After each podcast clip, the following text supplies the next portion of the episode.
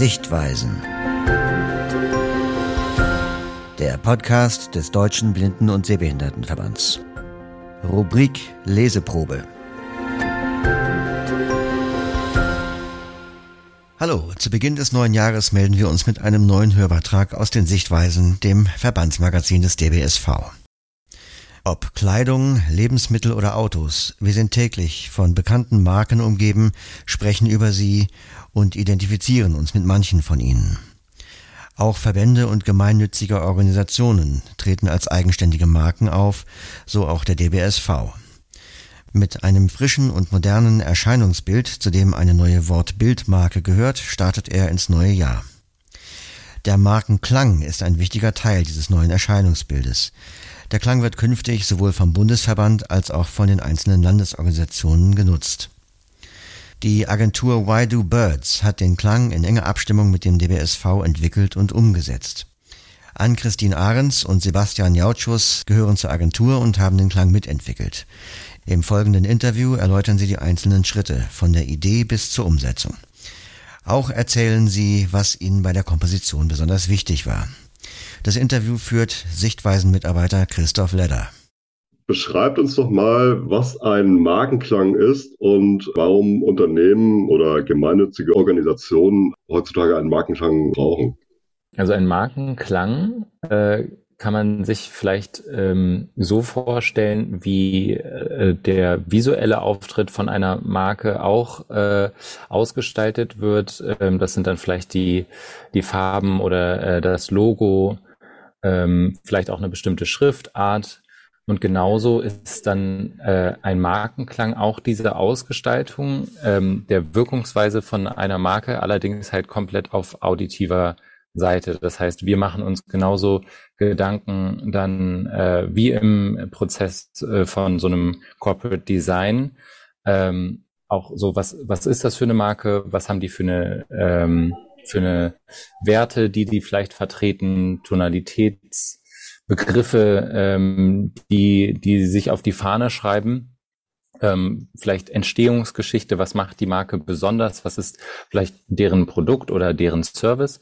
Und dann überlegen wir uns, wie kann man das gut ähm, übersetzen in Klang, so dass ähm, da eine Markenerfahrung entsteht mit allen verschiedenen äh, Kommunikationsmitteln, die so eine Marke dann hat, halt eben äh, visuell, aber dann halt auch auditiv, die einheitlich sich anfühlt und eben genau diese Werte und Aussagen, die eine Marke vertritt, widerspiegelt und dadurch vielleicht auch diese ganze Markenerfahrung nochmal ein bisschen intensiver macht und dann, so kommen wir vielleicht auch ganz gut zu, warum brauchen Marken das? Weil ähm, Sound einfach im Gegensatz zu visuellem sehr viel emotionaler wirkt. Also ähm, wir können uns vor Klang nicht verschließen, wir können äh, die Augen zumachen, aber die Ohren nicht. Und ähm, ich würde mal sagen, je, jeder Mensch ist ähm, äh, nicht davor gefeit, von Musik berührt zu werden. Also ähm, das ist einfach in unserer DNA sehr tief drin. So ähm, ist das entstanden in der Evolution, dass wir über Musik äh, uns unseren Zusammenhalt irgendwie äh, gestärkt haben oder vielleicht Wissen weitergegeben haben. Das heißt, es ist einfach ein sehr, sehr tief verankertes Medium und dadurch ist so ein Markenklang dann einfach direkt sehr viel emotionaler und ähm, schafft einfach nochmal so ein, so ein mehr, ein größeren Facettenreichtum in der Emotionalität einer Marke gegenüber. Wäre jetzt so mal mein, mein gefreestylter Antwort. Mal, ich weiß nicht, an Christine, hast du da irgendwas, was du dazufügen möchtest oder? Nee, das war schon sehr allumfänglich. Ich glaube, äh, da, da, da hast du einen guten Einblick gegeben. Jetzt wurde ja im Vorfeld der Entwicklung des Markenklangs eine klangliche Analyse des DBSV vorgenommen. Was kam denn dabei heraus? Also wir haben, äh, da kann ich vielleicht ein bisschen was zu sagen, wir haben äh, dreierlei Sachen gemacht. Wir haben einmal ähm, eine Analyse gemacht und geguckt, äh, was macht der DBSV bis jetzt schon im, äh, im akustischen Bereich, äh, was machen vielleicht auch die Wettbewerber oder andere Vereine, die da unterwegs sind ähm, in dem Bereich. Und ähm, wir haben einen Workshop gemacht mit äh, Projektbeteiligten Und wir haben aber auch einen ähm, groß angelegten User Research gemacht. Das ist bei uns immer ganz wichtig, bevor wir in die Entwicklung von Sound gehen. Wir wollen ja ähm, nicht nur was machen, was, was gut klingt und zur Marke passt, sondern was auch die Menschen, die mit dem Klang in Berührung kommen, ähm, äh, was denen entspricht. Und gerade für den DBSV war es total wichtig, für uns in, in diese Welt einzutauchen, in, mit der wir als, als sehende Menschen wenig Berührung haben. Und ähm, da äh, war es uns total wichtig, dass wir wirklich verstehen, was macht Sound und Klang ähm, mit Menschen, die eben äh, nicht so gut oder gar nicht mehr sehen können. Äh, wo hilft Sound? Wo stört Sound? Also wir wollten es wirklich verstehen und haben dafür sehr viele Interviews geführt und sind auch mit ähm, erblindeten Menschen äh, durch den Alltag gegangen, waren mit denen einkaufen, haben den Stadtverkehr äh, begleitet und und und einfach um Verständnis zu zu äh, generieren, um darauf aufbauend dann wirklich das Richtige zu entwickeln. Und äh, welche Erfahrungen habt ihr gemacht, als ihr mit den blinden und sehbehinderten Menschen unterwegs wart? Also ähm, ich mache diesen Job äh, äh, äh, mit User Research und Service Design, ich glaube mittlerweile seit 15 Jahren oder so. Und ich muss sagen, dass ich tatsächlich noch nie so tief berührt war von so einem, wir nennen das Shadowing, wenn wir Leute begleiten im, im Alltag oder in Situationen und ähm, versuchen, deren, deren äh, ähm, ja, Alltag zu ver verstehen.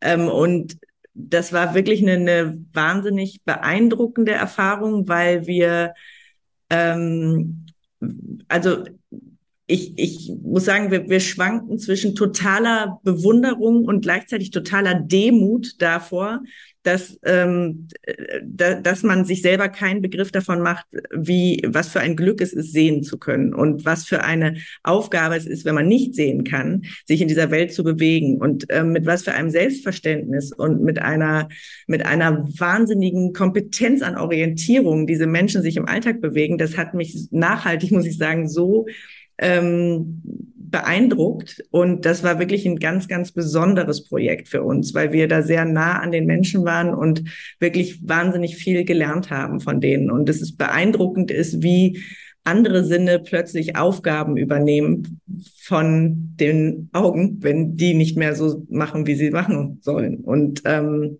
das war wirklich tief beeindruckend ich fand halt auch äh, dann sehr interessant, weil wir in sonst in den Projekten halt einfach äh, die Situation haben, über Musik mit Leuten zu reden, die jetzt nicht so oft äh, über Musik reden oder über Klänge sich Gedanken machen einfach. Und plötzlich haben wir da Leute, die teilweise echt extrem krass in dem Thema schon drin sind und ähm, gleichzeitig mit so einer so einer Demut dafür, was es halt bedeutet, wenn ähm, die Welt ähm, einfach sehr klangintensiv ist ähm, für unseren Job, ne, dass wir jetzt nicht einfach irgendwie sagen, ja komm, wir machen euch jetzt hier ähm, so das äh, Standard, ähm, weiß nicht, Brandmusik, äh, Logo, ähm, Telefonwarteschleife, ähm, Paket, sondern halt einfach nochmal so ganz ähm, selber so hum, humble zu werden irgendwie und so zu merken, ja krass, das, was wir hier machen, das hat tatsächlich äh, auch vielleicht sogar einen ganz guten Impact und ähm, vielleicht auch die, deine Frage war ja, wie war das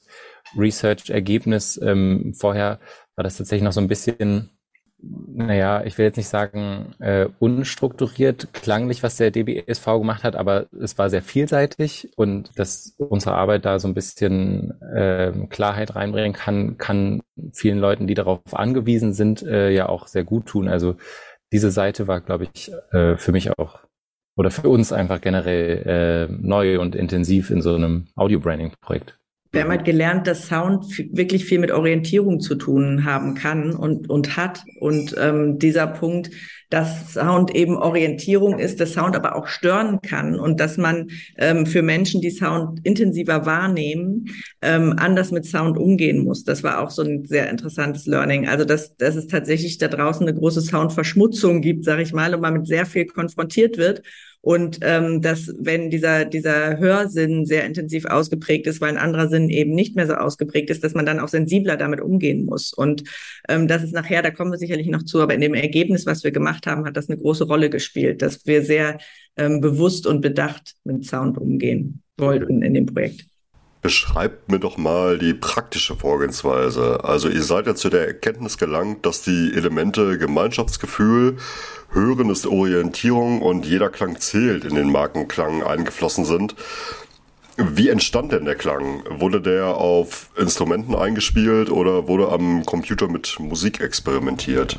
Also wir haben uns, äh, du hast das genau richtig äh, zusammengefasst, Christoph, und zwar ähm, waren das so diese drei Kernerkenntnisse, ne, die wir aus unserem äh, ganzen äh, Research-Phase, die wir gerade beschrieben haben, gezogen haben. Und ähm, dann haben wir uns äh, überlegt, okay, wenn das ähm, die Essenz ist, und das ist dann, glaube ich, jetzt auch so der Kern unserer äh, Arbeit immer im Audio-Branding, äh, wie übersetzen wir das in Klang? Und da haben wir dann als erstes halt überlegt, okay, bei Zusammen sind, sind wir selbstbewusst, okay, da kommen äh, viele Leute, ganz verschiedene Leute zusammen und äh, in dieser Zusammenheit entsteht irgendwas Schönes und dann haben wir überlegt, okay, wie kann man das übersetzen? Und dann war relativ schnell die Idee da, äh, einen Chor zu äh, generieren, halt der ähm, verschiedene Stimmen und ähm, halt eben auch äh, so Männer und Frauen ausgeglichen und äh, so also praktisch die Vielheit des DBSVs repräsentiert. Und dann haben wir ähm, mehrere Stimmen hier ähm, aufgenommen äh, und äh, das war dann zum Beispiel eine, eine Möglichkeit, wie wir dieses zusammen sind, sind wir selbstbewusst übersetzt haben. Dann äh, bei Hören ist Orientierung, also dieses ähm, sich klar zu machen, wie wichtig einfach äh, Klang ist, wenn, wenn du darauf angewiesen bist, dich gerade auch im äh, Alltag ähm, daran zu orientieren. Ähm, also ähm, ja, nicht, nicht nur irgendwie so ganz nett und hilfreich, sondern wirklich essentiell. Ähm, dann haben wir uns gesagt, okay, wir wollen ähm, irgendwas schaffen in der Musik, was diesen Halt symbolisiert. Also dass halt die Musik, die wir machen, das ein bisschen metaphorisch widerspiegelt, wie, wie wichtig Klang eben äh, für Leute ist, die darauf sehr angewiesen sind, ne? die nicht sehen können oder nur schlecht sehen können. Und so sind wir dann darauf gekommen, dass es eigentlich cool wäre, irgendwas Durchgehendes zu haben, was sich durch die komplette Musik zieht. Ähm, und sind dann auf dieses Prinzip gekommen von so einem Pattern, was die ganze Zeit durchgeht, ähm, an dem man sich die ganze Zeit orientieren kann, um äh, das herum die komplette Musik äh, entsteht, was aber die ganze Zeit irgendwie da ist, als wie, wie so eine ähm, akustische ähm, Leitplanke oder ähm, ähm, so, ne? Mhm. Das, da, so, so ist das dann entstanden. Ähm, und dann war das dritte, äh, jeder Klang zählt, also einfach dieses Bewusstmachen, so, ähm, nee, äh, also alle Elemente sind einfach irgendwie relevant und äh, unerwartete Klänge streng an, äh, also alles, was irgendwie plötzlich äh, ausreißt und so. Und deswegen haben wir uns gedacht, wie kann man das schaffen, halt irgendwie so rücksichtsvoll zu komponieren ähm, und sind dementsprechend in der Instrumentierungsauswahl relativ schnell zu so einem Klavier gekommen, weil irgendwie Klavier einfach das Instrument ist, was am meisten Leute gerade in unserer westlichen Welt ähm, so kennen, klanglich. Das ist oft irgendwas, was auch vielleicht mal irgendwo in der Wohnung, vielleicht bei den Großeltern oder bei einem selber stand. Also viele ja. sind damit einfach sehr aufgewachsen und das heißt, es ist irgendwie so ein sehr ähm, also willkommen heißender Klang von dem Klavier und äh, so sind wir dann zu diesen Grundakkordklängen mit dem Klavier gekommen, dass die einfach äh, Sicherheit äh, irgendwo kommunizieren.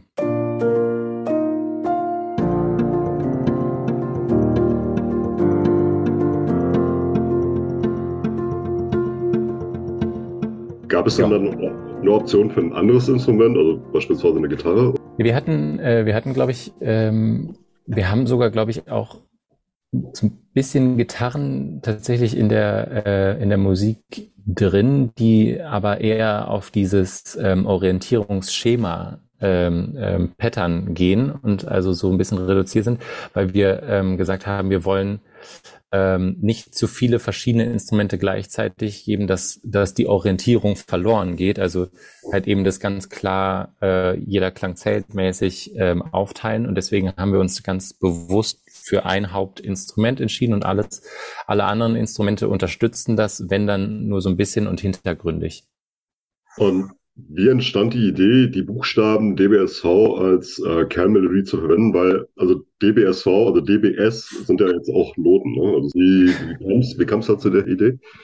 Also das, das hast du äh, genau schon äh, richtig erkannt. DBS sind Noten und das ist also äh, ein beliebtes Mittel bei uns, dass wir halt einfach gucken, okay, wie, was ist es eigentlich für ein Name, der uns da ähm, präsentiert wird mit der Marke und äh, kann man da nicht vielleicht sogar was draus machen? Also also, wenn das möglich ist in so einem Namen, dann, dann nehmen wir das ganz gerne, weil das halt wirklich so eine sehr schöne Verbindung schafft zwischen äh, der Marke halt eben, aber dann auch dem Klang.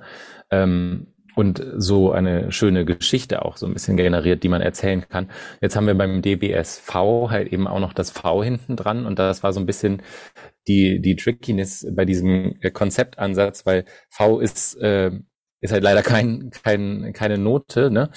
Ähm, allerdings hatten wir da ähm, dann die geniale Idee, würde ich fast sagen, dass ähm, die fünfte Stufe in der Musiktheorie ähm, ähm, ich weiß nicht, das ist jetzt wirklich so ein bisschen Musiktheorie Nerd-Talk. Ähm, in der Popmusik oder in der herkömmlichen westlichen Musik ist die fünfte Stufe einfach eine sehr wichtige, ein wichtiger Akkord. Also ähm, in jeglicher Skala, in der wir uns bewegen, ähm, werden die Akkorde ähm, durchnummeriert und da, da gibt es dann ähm, dementsprechend sieben Akkorde. Also äh, der Grundton bildet den ersten Akkord, äh, der, der, die, der Ton darüber, das wäre dann äh, die Sekunde darüber, bildet den zweiten und so weiter. Und in der Popmusik und der westlichen Musik werden sehr viel der erste, äh, der vierte und der fünfte Akkord benutzt. Und ähm, der fünfte Akkord ist sehr wichtig, um auf die Eins wieder zurückzukommen. Und deswegen ist der äh, fünfte Akkord halt sehr, sehr relevant, auch in unserer Musik übrigens. Und dann haben wir ähm, gemerkt, ah, in der ähm, Musiktheorie wird der fünfte Akkord meistens mit einer römischen Fünf geschrieben. Dann das ist halt ein V. Und äh, so ähm, haben wir dann die äh, Noten nachgespielt, also D, B, S, V. Wobei halt das V die, die fünfte Stufe von der Skala äh, war ähm, in der Note. Also das ist konkret jetzt mal äh, aus dem Nähkästchen geplaudert ein F eigentlich. Aber ein F ist ja auch irgendwie, je nachdem, wie man es ausspricht, fast ein V. Aber es also ist halt eben auch sind die wir der Stufe Rechtschreibung mächtig, aber. Ja, genau. Das ist die Quinte. Das äh, ich jetzt völlig vergessen zu sagen, aber genau. Das ist ja ein Markenklang beziehungsweise das Audio-Branding eines Unternehmens oder einer Organisation. Also es wird ja in verschiedenen Varianten eingesetzt. Könnt ihr mal Beispiele nennen, wo es dann zum Einsatz kommt oder kommen könnte? Also wir haben im ersten Schritt ähm, für den DBSV ein Sound-Logo gemacht und ähm, das ist so mit das prägnanteste, was man für eine Marke machen kann. Also wir kennen das alle. Das, ich glaube, das berühmteste Soundlogo der Welt ist von der Telekom.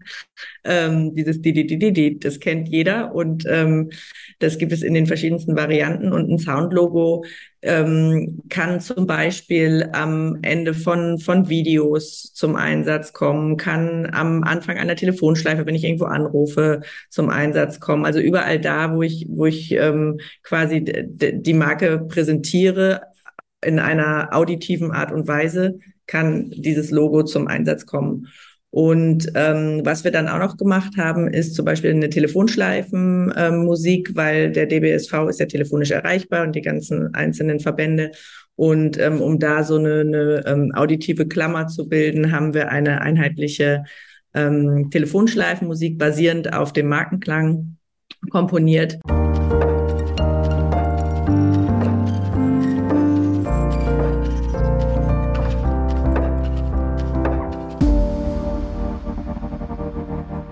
Das Ganze kann man theoretisch, also das sind die beiden Assets, die wir gestaltet haben ähm, für den DBSV und theoretisch kann man das unendlich äh, äh, weiter erarbeiten. Also wir können, was weiß ich, äh, äh, Musikstücke komponieren auf Basis des Markenklangs für Veranstaltungen, so sogenannte Going on Stage äh, äh, Stücke oder ähm, wir können auch verschiedenste Musikstücke komponieren. Wir haben für viele Marken eine, eine ganze äh, Library, mit, äh, die wir füllen mit markenspezifischen ähm, Stücken, die aber alle auf dem Markenklang basieren, so dass man quasi, die haben eine DNA und man hört, das gehört zusammen.